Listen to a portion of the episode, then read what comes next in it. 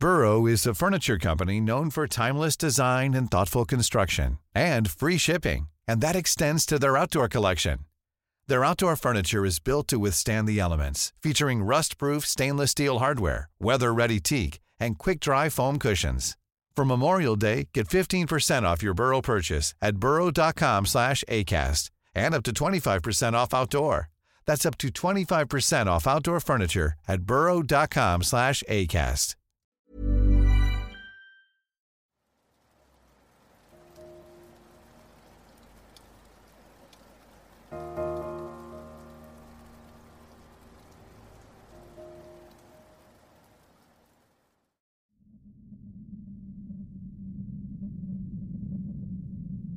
Trabajaba como ayudante del alguacil en un pueblo rural, aproximadamente a 20 minutos de la ciudad principal de mi condado. Alrededor de la una de la mañana fui enviado a un accidente de tráfico en un canal. Llegué a la escena en cuestión y me encontré un vehículo volcado en un canal vacío. No había conductor ni pasajeros a la vista. Al principio pensamos que el conductor había abandonado la escena después del accidente, pero Después de verlo más de cerca, el piso del canal estaba embarrado y no había huellas de pies en el lugar.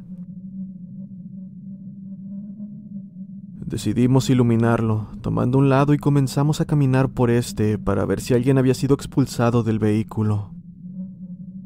Estábamos a punto de rendirnos cuando me detuve y miré al oficial en el lado opuesto del canal. Fue ahí que pregunté si tal vez el cuerpo estaba debajo del auto. Mi linterna estaba apuntando hacia el canal y por casualidad pudo iluminar la suela de dos zapatos en el suelo de un hombre cubierto de barro. No lo habría visto si no fuera por sus suelas limpias. Y bueno, como era mi trabajo, me dispuse a notificar a sus familiares más cercanos. Encontré la dirección del occiso entre sus pertenencias y aproximadamente a las 3.30 de la madrugada encontré un grupo de remolques en la dirección de los cuales ninguno tenía números que lo identificara. Caminé buscando números de dirección o tal vez un automóvil que pudiera manejar para tener una idea de en qué remolque pudo haber vivido. Fue ahí que encontré un automóvil con placas al lado de un remolque. Me acerqué y me dispuse a llamar a la puerta cuando antes de hacerlo escuché. Te he estado esperando. Casi pegando un brinco por la impresión, me di la vuelta y encendí mi linterna. En el porche había una anciana sentada en una mecedora en medio de la oscuridad del lugar. Eh, lo siento, estoy buscando... Lo sé. Mi hijo murió hace como dos horas. Respondió la anciana sin emoción alguna. Confirmé el nombre de su hijo y le pregunté si había alguien con él. No, estaba solo. Fue a una fiesta y bebió demasiado. Respondió. ¿Cómo sabe que su hijo falleció? Pregunté algo extrañado. A la una y media se acercó a mí mientras dormía para despedirse, arrepintiéndose por lo que había hecho. Me dijo que un policía joven lo había encontrado y que pronto me visitaría, así que me levanté y me senté en el porche para esperarlo. Lo único que pude hacer fue decirle que lamentaba su pérdida y me fui. Cuento esta historia todo el tiempo, y el vello de mis brazos se eriza en cada ocasión.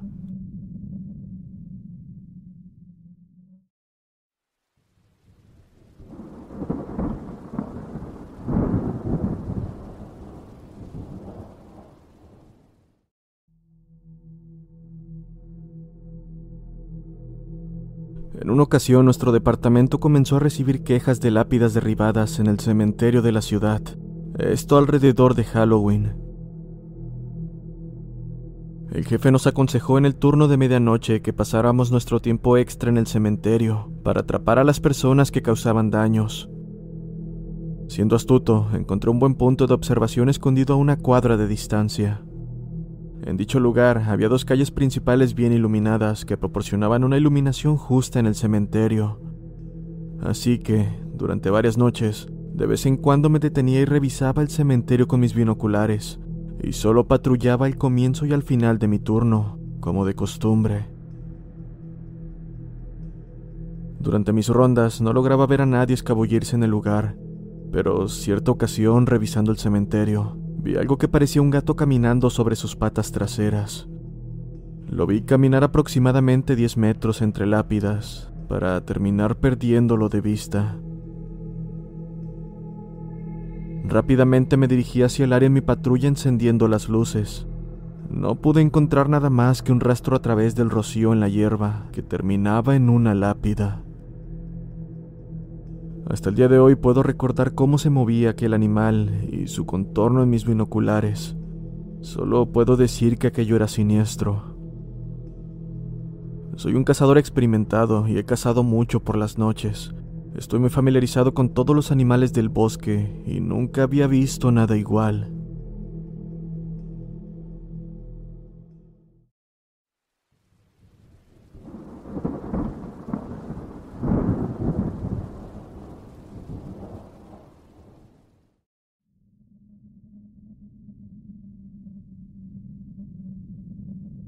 En una ocasión salí por una llamada de una persona sospechosa en una casa cerca de donde estaba.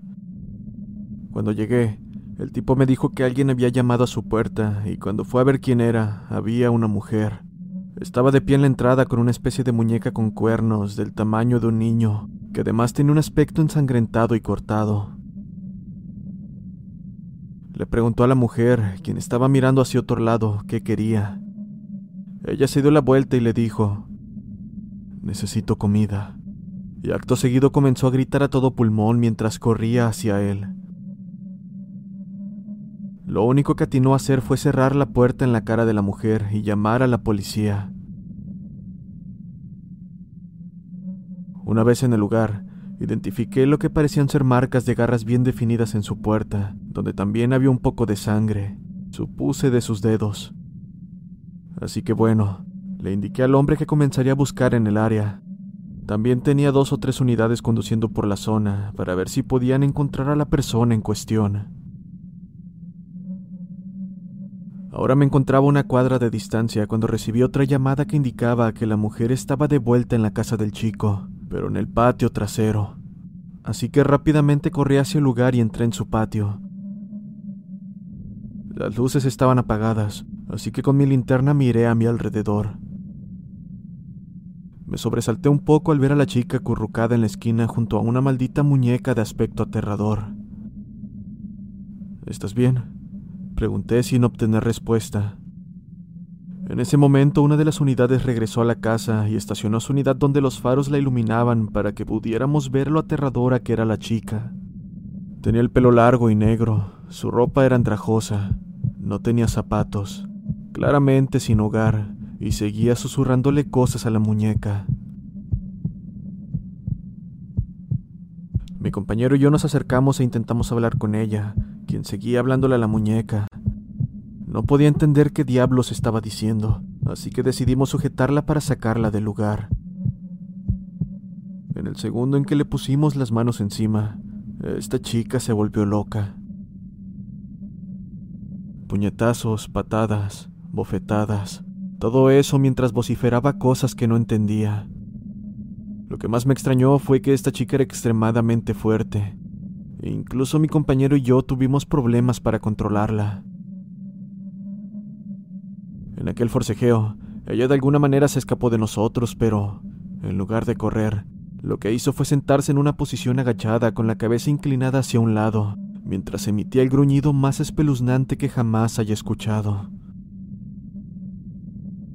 Luego gritó a todo pulmón y de nuevo nos atacó, pero esta vez mi compañero la golpeó directamente en la cara dejándola inconsciente. La esposamos y la llevamos al hospital donde posteriormente fue acusada de agresión a un agente del orden público, resistencia al arresto y allanamiento de morada. Más tarde fue internada en una institución por algún tipo de trastorno mental. No estoy seguro de qué era, mi departamento no tuvo nada más que ver con ella después de eso.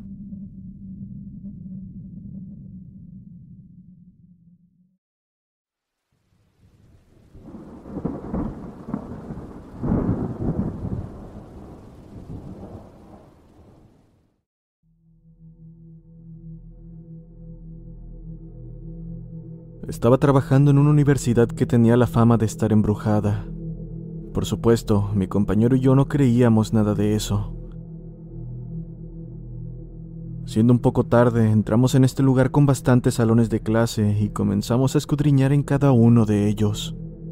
Como era de esperarse, no encontramos nada fuera de lo común, solo aulas con escritorios y pupitres. No negaré lo espeluznante que puede llegar a lucir un edificio así en medio de la noche, pero la verdad es que después de un tiempo llegas a acostumbrarte. Eran alrededor de las 2 de la mañana y ya habíamos dado el debido rondín a casi todo el lugar, asegurándonos de que el edificio estuviera vacío. Ahora solo faltaba el tercer piso. Una vez ahí, terminé de inspeccionar y cerré la puerta de tal forma que me aseguré de haberla dejado lo suficientemente cerrada. Acto seguido, me acerqué a ayudar a mi compañero con su puerta, cuando detrás de mí, justo donde se encontraba la puerta del aula en la que estaba trabajando, se abrió de golpe y la combinación de silla y escritorio se lanza a través del aula, y la puerta se terminó cerrando de golpe. Al ver y escuchar eso, ambos salimos casi brincando para saltarnos las escaleras. Todavía no creo que haya vuelto a entrar en ese edificio.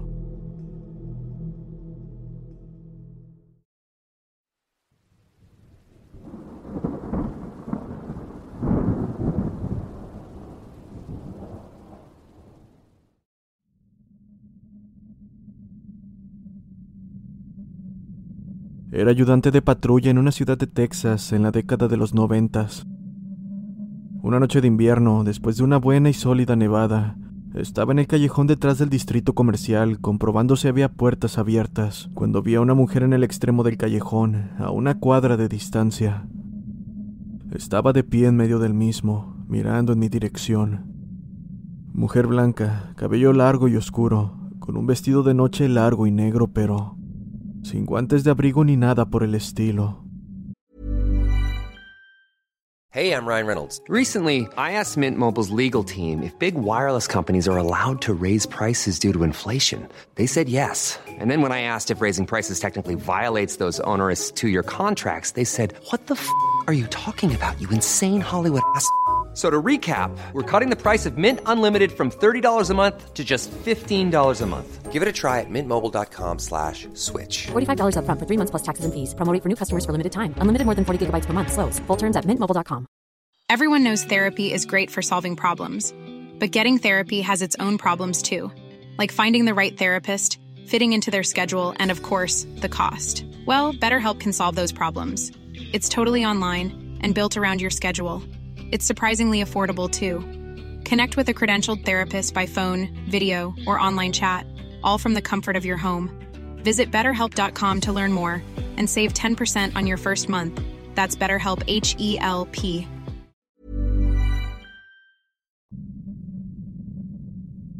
Era pasada la medianoche, hacía un frío doloroso, así que le hablé.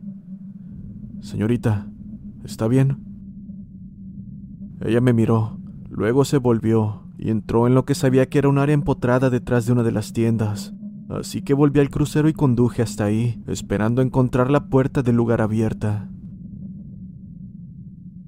Las puertas no estaban abiertas. De hecho, ninguna de las demás puertas lo estaban. Lo único que había en ese pequeño hueco era un gato negro, sentado en el medidor de gas. Cuando agarré la linterna y comencé a mirar alrededor, pensando que estaba a punto de encontrar a una chica ebria que se desmayó en un ventisquero, el gato saltó del parquímetro, se frotó contra mi pierna y se alejó por el callejón. Entonces me di cuenta de que no solo no había nadie desmayado en la nieve, sino que además mis huellas eran las únicas en la nieve fresca. Y cuando digo que eran las únicas, me refiero a que el gato tampoco dejó huellas. Sin perder tiempo regresé a la patrulla y volvió a la oficina. Acto seguido, le conté a uno de mis compañeros, quien dijo, Oh, ella. Lleva apareciendo unos 20 años más o menos. Nadie tiene idea de quién es. ¿También viste al gato? La pregunta me cayó como un golpe de agua fría, pues no había dicho nada sobre aquel animal. Y bueno, Está de más decir que aquello me asustó bastante.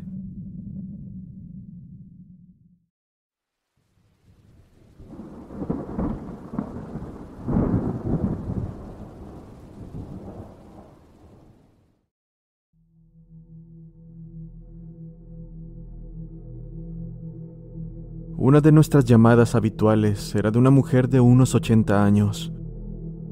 Cuando no tomaba su medicamento, alucinaba y decía ver niños en su casa, y nos llamaba para informar que los niños estaban moviendo sus pertenencias, haciendo ruido, etc. He estado en su casa varias veces por estas llamadas, pero en una ocasión estaba hablando con ella en el comedor de su casa, cuando de la nada comenzó a enojarse porque podía ver a los niños, pero yo no. Entonces ella me miró y con una voz preocupada dijo en voz alta, ¿No puedes verlos? Te ha estado mirando durante diez minutos y sonriendo. Lo decía mientras señalaba un lugar a unos cinco metros de mí. Sé que solo fue una alucinación, pero la forma en la que habló al respecto con tanta preocupación fue extremadamente espeluznante.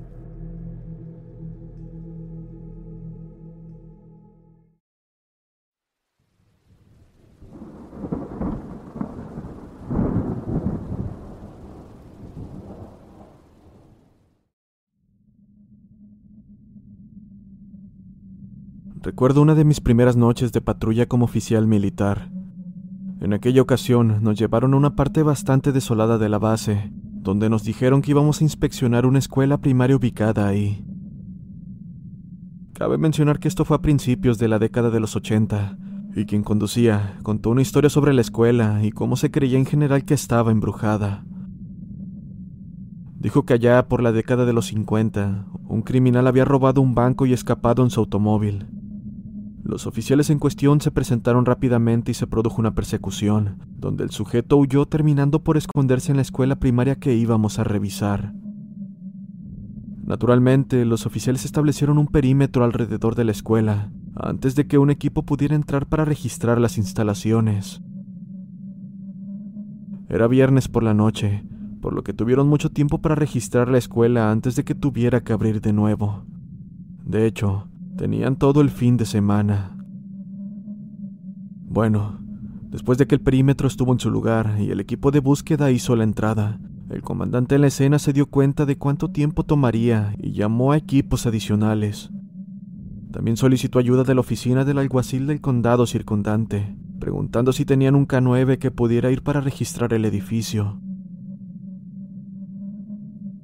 Una vez llegó el equipo K9, todo el personal militar evacuó el edificio, lo que aumentó la seguridad del perímetro y dejó solo el equipo K9, el perro y su guía en el edificio.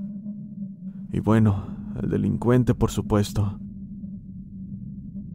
Después de casi una hora de búsqueda, el equipo declaró que el edificio estaba vacío. Sin embargo, el criminal no había salido y el comandante en escena exigió otro registro, esta vez acompañados por más personal. El equipo obedeció y comenzó otra búsqueda.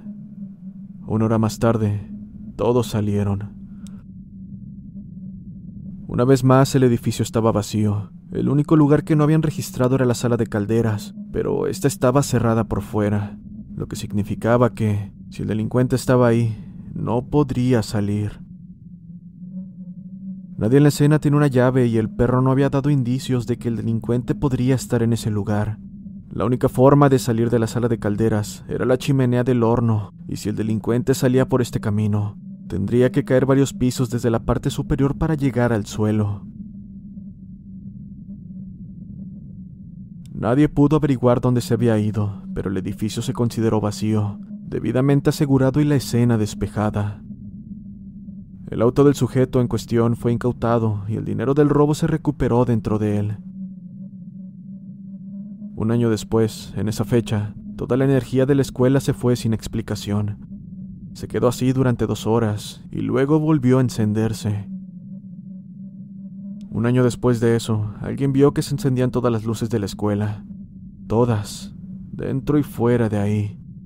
Esto a pesar de que era tarde por la noche y no había nadie en el lugar. Estas fluctuaciones de energía se observaban todos los años en la misma fecha, en una variación u otra, y se atribuyeron al fantasma del delincuente, que todos asumieron se había encerrado de alguna manera dentro de la sala de calderas, y luego murió tratando de escapar por la chimenea del horno. Cuando el conductor terminó de contar la historia, doblamos una curva y la escuela apareció a la vista. Era bastante después del anochecer y no había coches en el aparcamiento. A medida que nos acercábamos, toda la escuela se iluminó de golpe y sin razón aparente. Casi por reflejo, el chofer hizo girar la patrulla y se alejó maldiciendo en voz baja. Siendo solo un soldado en ese momento y todavía en entrenamiento para trabajar en la carretera, no estaba a punto de cuestionar sus acciones. Sin embargo, era extraño ver toda la escuela iluminarse así.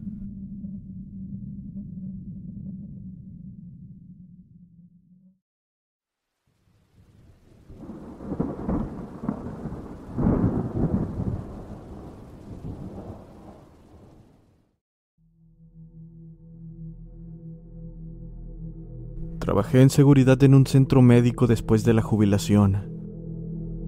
Como siempre, abrí el lugar una mañana a las 5, pero cuando pasé por una alcoba, por un instante pude ver a un niño como de unos nueve años, pelo descuidado y camisa raya sentado en un banco.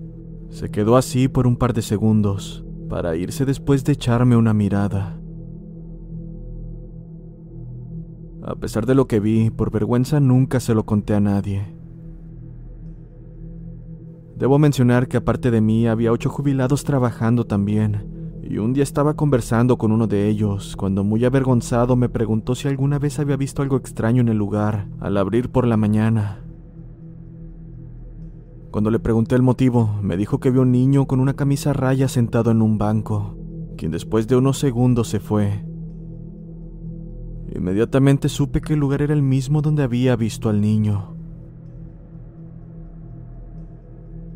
Además de aquel evento, llegó a pasar que las cafeteras se caían de la nada, como si alguien las arrojara. Pero lo que ocurría con más frecuencia eran los pasos a altas horas de la noche después de cerrar. Probablemente una explicación sería que dicho hospital se encuentra ubicado junto a un cementerio con bastante historia.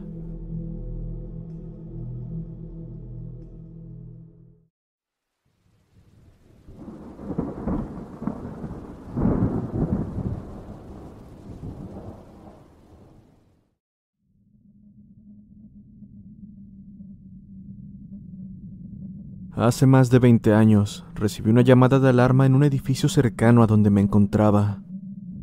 Dicha alarma ya se había silenciado cuando me presenté con un oficial superior. Encontramos una puerta no asegurada, ligeramente abierta en el lado oeste, por lo que me dirigí ahí mientras terminaba el perímetro y llegaban otros oficiales. Estaba mirando directamente a la ventana cuando la alarma se activó de nuevo y la puerta se cerró de golpe en mi cara, de la manera más ruidosa posible. El oficial superior volvió corriendo a mi posición y me preguntó por qué había cerrado la puerta, a lo que por supuesto respondí que no había sido yo. Solicitamos apoyo con un perro, el cual llegó rápidamente. Posteriormente lo hicimos ingresar al edificio para despejar el área. No encontramos nada, pero todo el tiempo el perro se comportó de forma muy extraña.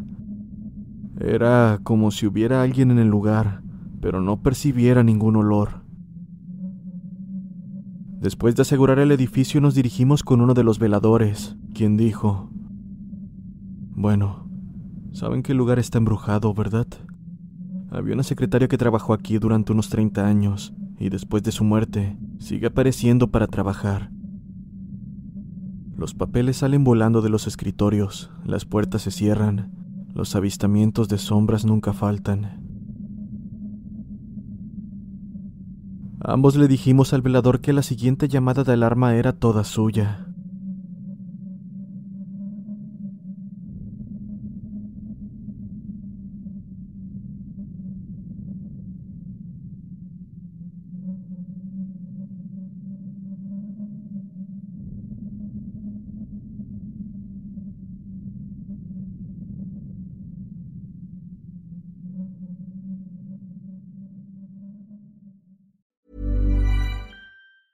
If you thought the only way to get a more defined jawline with natural looking results was through surgery, think again. Juvederm Volux XC is a non surgical injectable gel filler that improves moderate to severe loss of jawline definition and can help you achieve natural looking results with little downtime. Even better, this improved definition lasts up to one year with optimal treatment. No maintenance required. Improve jawline definition for a smooth, sculpted look with Juvederm Volux XC. For important safety information and to find a licensed specialist, visit juvederm.com. That's J U V E D E R M.com. Not for people with severe allergic reactions, allergies to lidocaine, or the proteins used in Juvederm. Common side effects include injection site redness, swelling, pain, tenderness, firmness, lumps, bumps, bruising, discoloration, or itching. There's a risk of unintentional injection into a blood vessel, which can cause vision abnormalities, blindness, stroke, temporary scabs, or scarring. Talk to a licensed specialist to find out if it's right for you.